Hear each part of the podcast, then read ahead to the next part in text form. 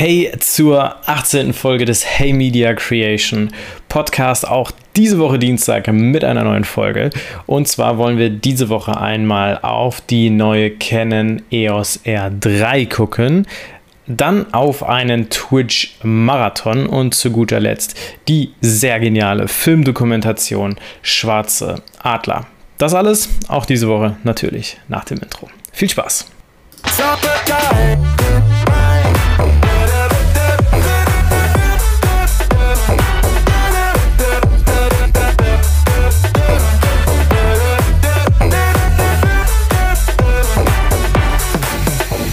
Ja, ihr habt es ja gerade schon gehört, was sozusagen die Themen diese Woche sind.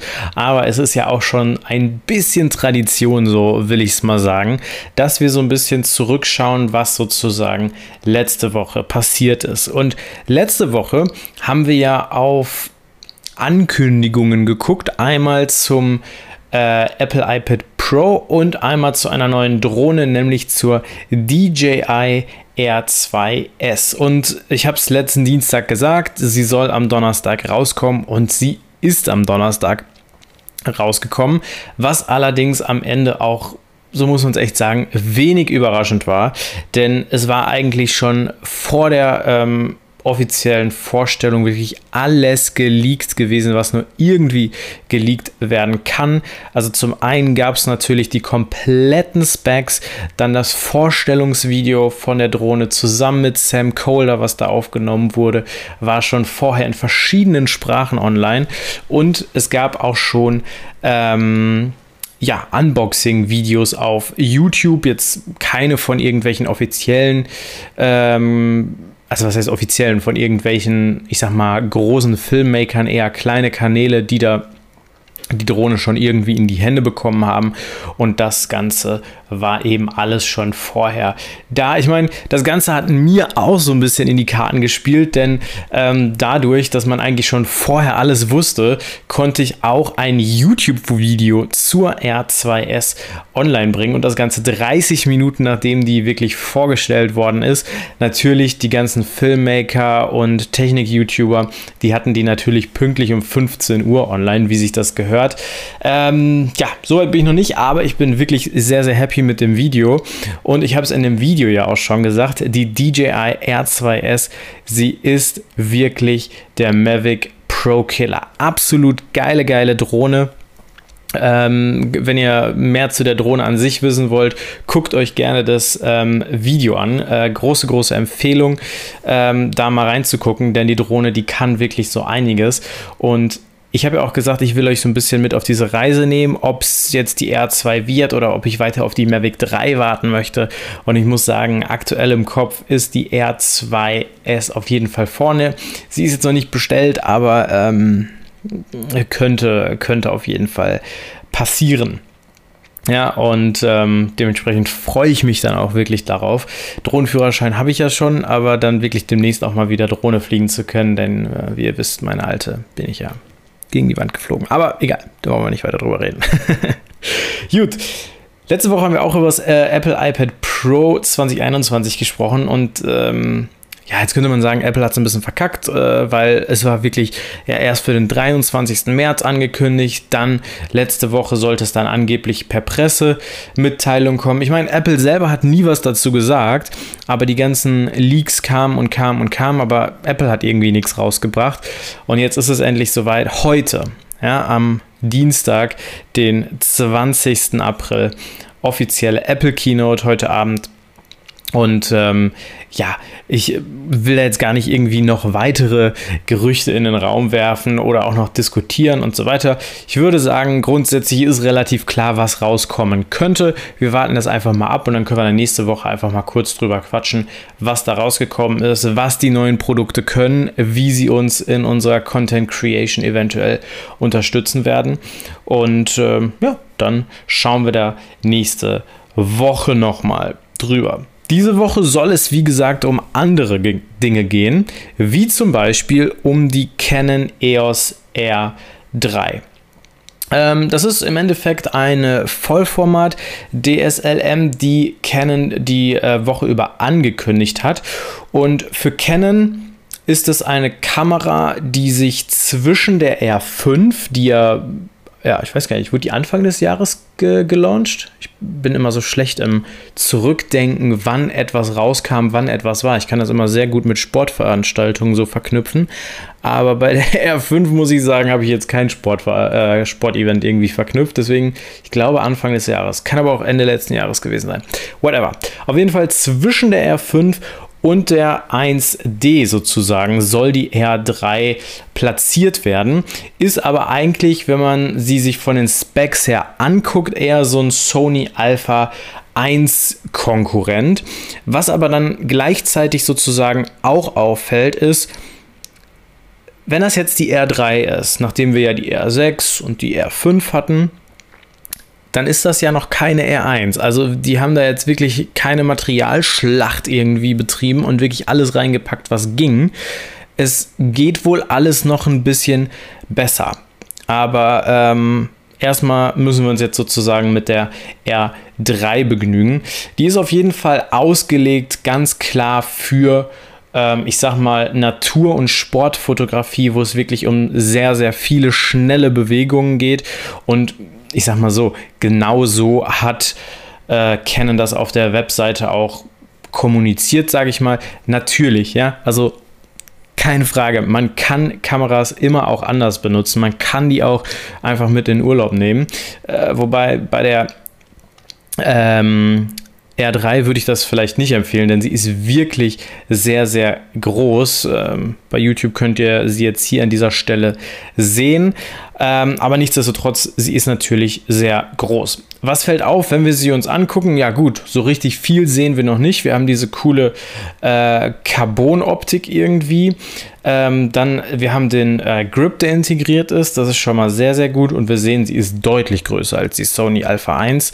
Und ähm, kann aber auch genau wie die Sony Alpha 1 30 Bilder pro Sekunde. Das Ganze ausgestattet mit dem völlig neu entwickelten Stacked CMOS Sensor von Canon. Der soll sozusagen dafür sorgen, dass das Bild, also wir stellen uns jetzt vor, wir haben zum Beispiel einen Fußballer, der einen Ball schießt und in der Regel passiert es wie folgt. Der Sensor liest sozusagen das Bild von oben nach unten. Wenn das passiert, kann Folgendes passieren, dass wir so leichte Verzerrungen, Krümmungen in unserem Bild ähm, bekommen. Und das soll durch diesen neuen Sensor eben verhindert werden, dass wir wirklich ja, verzerrungsfreie Bilder bekommen. Das Tolle ist, diese Kamera kann äh, wirklich 30 Bilder pro Sekunde und der Autofokus kann dabei Angeblich, ne? Man muss ja alles hier immer äh, sehr, sehr vorsichtig betrachten. Ähm, Köpfe und Augen nachverfolgen. Was man an dieser Stelle aber auch sagen muss, ist, es gibt einen Eye Control Autofokus. Wenn man das so hört, denkt man so, ja, das kennen wir ja schon von Sony, das kennen wir auch aus der Werbung, dass dieser grüne Kasten, der liegt immer auf dem Auge und je nachdem, wohin ich mich bewege, ähm, trackt er halt mein Auge. Nee, das ist es nicht. Also er erkennt zwar Köpfe und Augen, das, das sagt äh, Canon auch, aber der Eye Control Autofokus, der fokussiert nicht die Augen des Objektes, was wir fotografieren, sondern die Augen des Fotografen und trackt sozusagen, wo er gerade hinguckt und wo der Fokus gesetzt werden soll. Also angenommen, ich fotografiere einen Sportler, ähm, der jetzt äh, zum Beispiel einen Rennradfahrer, ähm, der jetzt an mir vorbeifährt, dann werde ich ja, wenn ich durch den Sucher gucke, in der Regel sozusagen auf das Gesicht desjenigen gucken und die Technologie, dieses Icon, dieser Eye-Control Autofokus sorgt eben dafür, dass das Bild, das bewegende Bild sozusagen anhand meines Auges, wo ich hingucke, getrackt wird. Das ist soweit ganz cool. Also es klingt auf jeden Fall erstmal verrückt.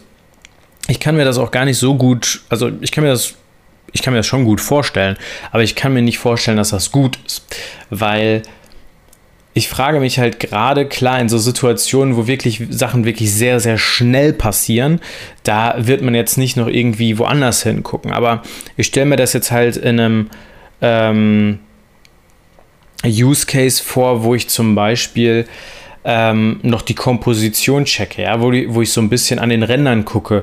Hm, soll der Baum jetzt mit rein, soll der nicht mit rein? Stellt die Kamera dann die ganze Zeit scharf, nur weil ich an den Rändern nach der Komposition gucke, ob alles so passt? Oder wie, wie funktioniert das? Also, das finde ich auf jeden Fall sehr verrückt und äh, da muss man auf jeden Fall abwarten, ähm, wie das am Ende funktioniert und was da kommt auch sonst müssen wir ziemlich viel abwarten, denn viel mehr hat Canon jetzt auch noch nicht äh, gelauncht. Also wir haben zum Beispiel noch gar keine Video-Specs und das wäre sehr, sehr interessant gewesen, denn die Sony Alpha 1, die kommt ja mal ebenso mit 8K 30 FPS und 4K 120 FPS. Das sind ja wirklich Killer-Specs, richtig, richtig geisteskrank. Und ähm, da Canon nur gesagt hat, dass die EOS R3 kommen wird, aber nicht wann und für wie viel, muss man da ja echt noch abwarten, ähm, wie das da ja am Ende aussehen wird.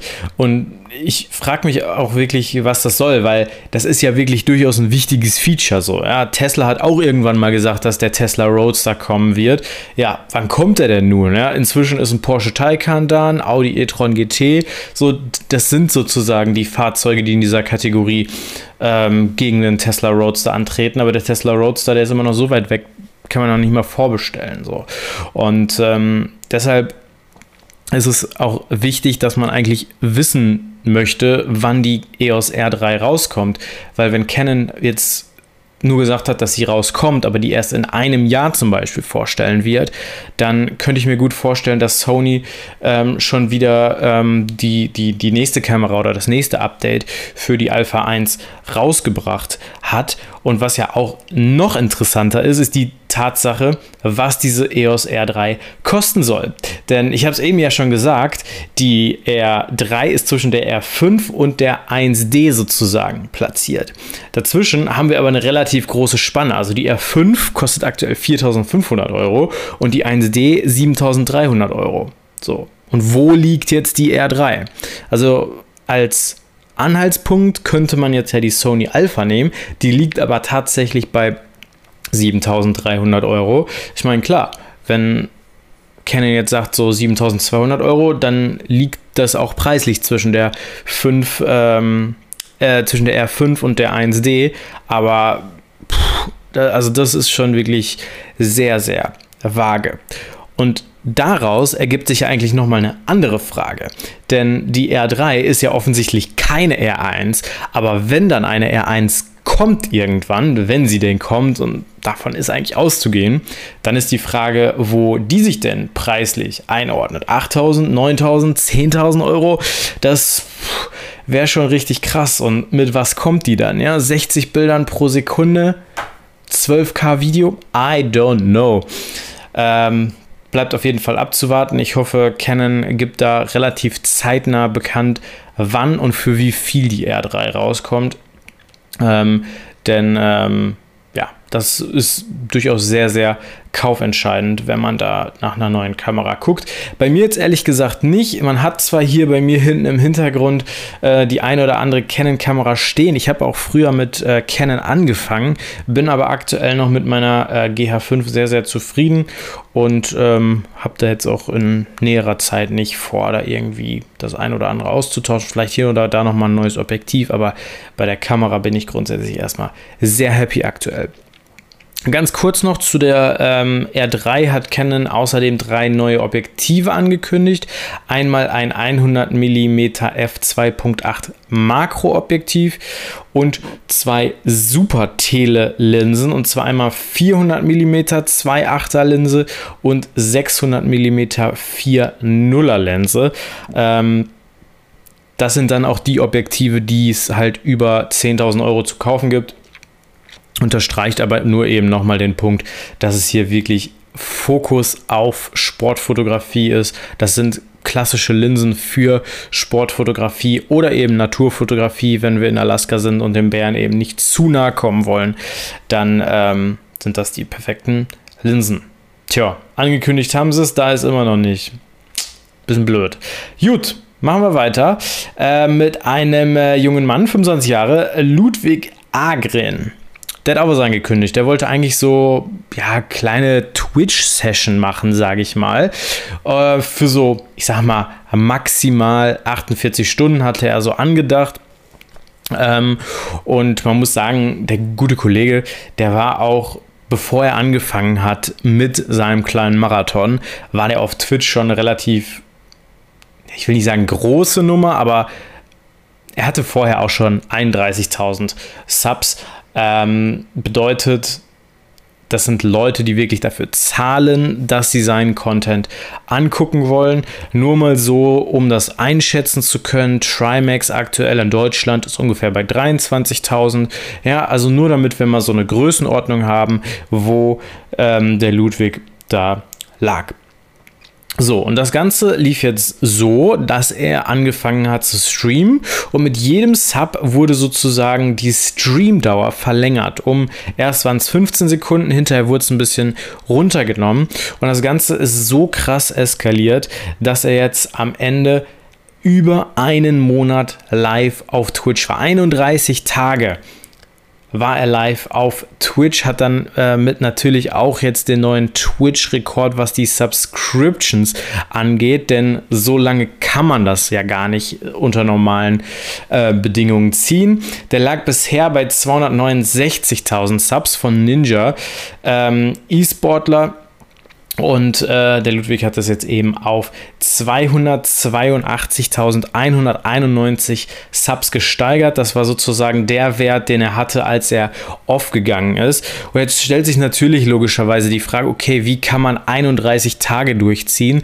Ja, also zum einen war es so, er hatte ein bisschen Hilfe, ja, also seine Freundin hat ihm äh, immer mal wieder ausgeholfen und seine fünf Mitbewohner wohnt in so einer klassischen Content Creator äh, Villa in äh, USA. Und äh, die haben ihn da sozusagen ein bisschen unter die Arme gegriffen, wenn er denn mal schlafen musste. Aber man darf das nicht vergessen, er hatte trotzdem 30.000 Zuschauer teilweise, selbst wenn er einfach nur geschlafen hat. Das ist geisteskrank. Und man muss auch dazu sagen, für all diejenigen, die nicht wissen, was es heißt, ein Sub sozusagen bei Twitch rauszuhauen. Ähm, das Ganze ist ungefähr mit 5 Dollar ja, ähm, so ähm, zu berechnen. Und wenn man das Ganze jetzt einmal eben hochrechnet, dann hat der gute Kollege in diesen 31 Tagen wirklich 1,6 Millionen US-Dollar an Einnahmen generiert. Dazu wird ein großer Teil auf jeden Fall auch an Twitch gehen.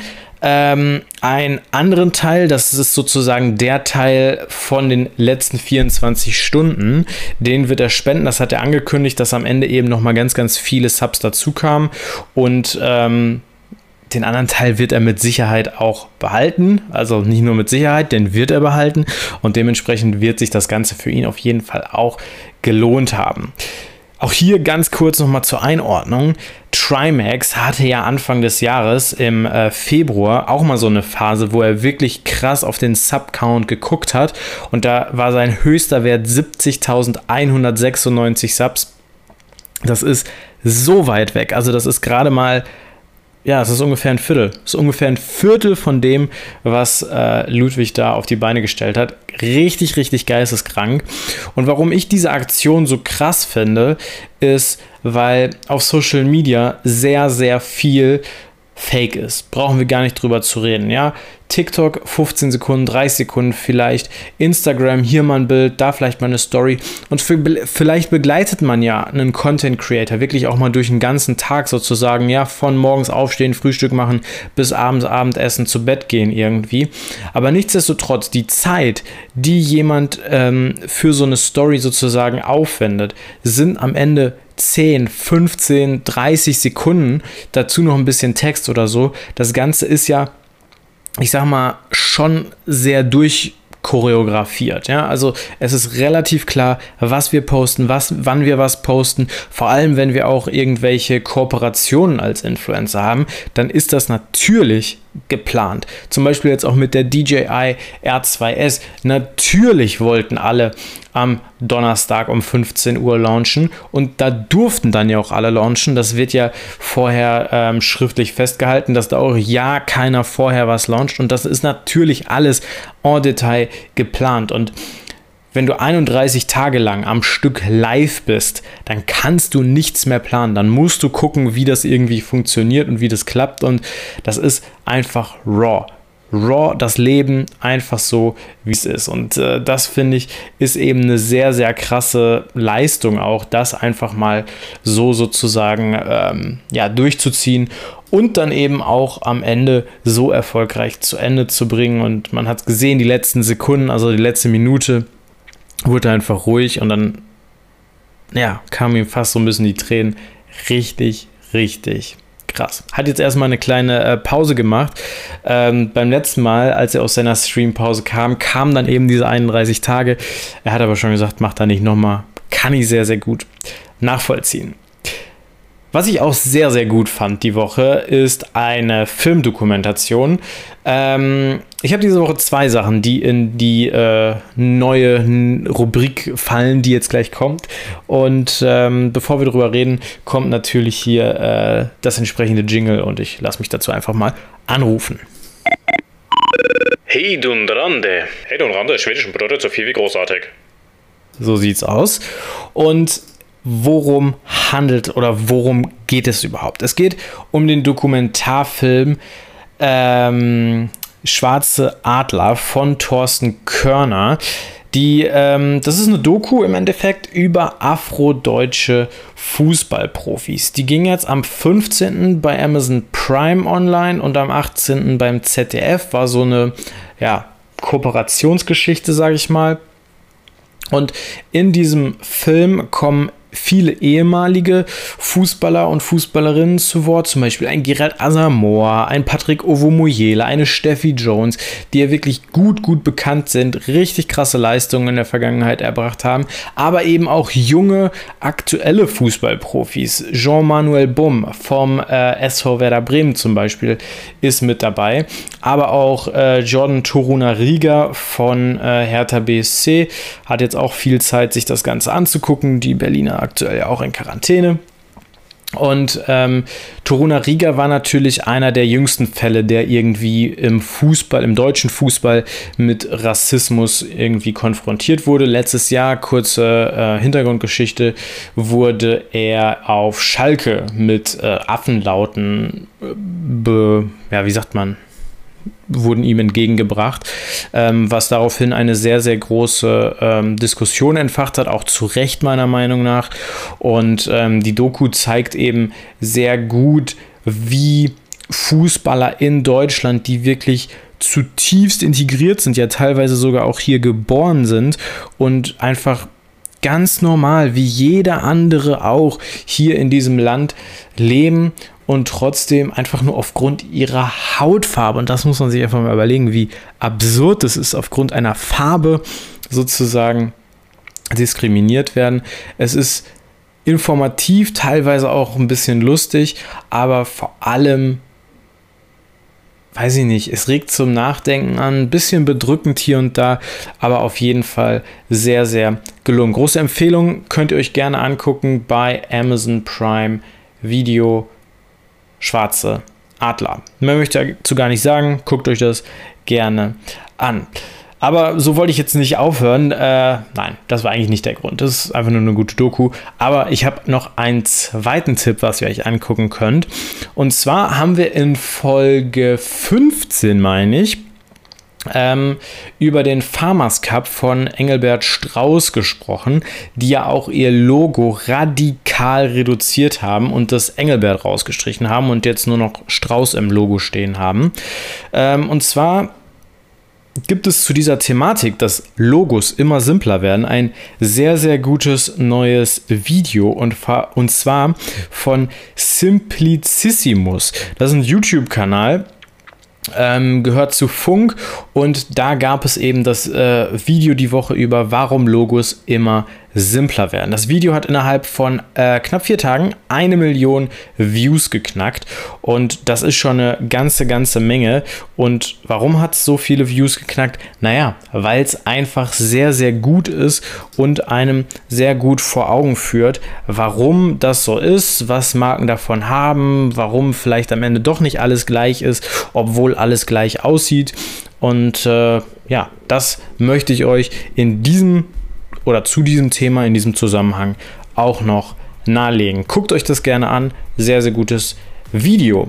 Ja, und dann ist das auch eigentlich schon wieder für heute, für diesen Podcast. Ich würde sagen, wir sehen uns dann nächste, Folge, äh, nächste Woche zu Folge Nummer 19 wieder. Dann auch hoffentlich mit neuen Apple-Produkten. Die werden ja dann heute wirklich vorgestellt. Und dann können wir dann nochmal drüber quatschen, was sie können. Bis dahin. Ciao, ciao.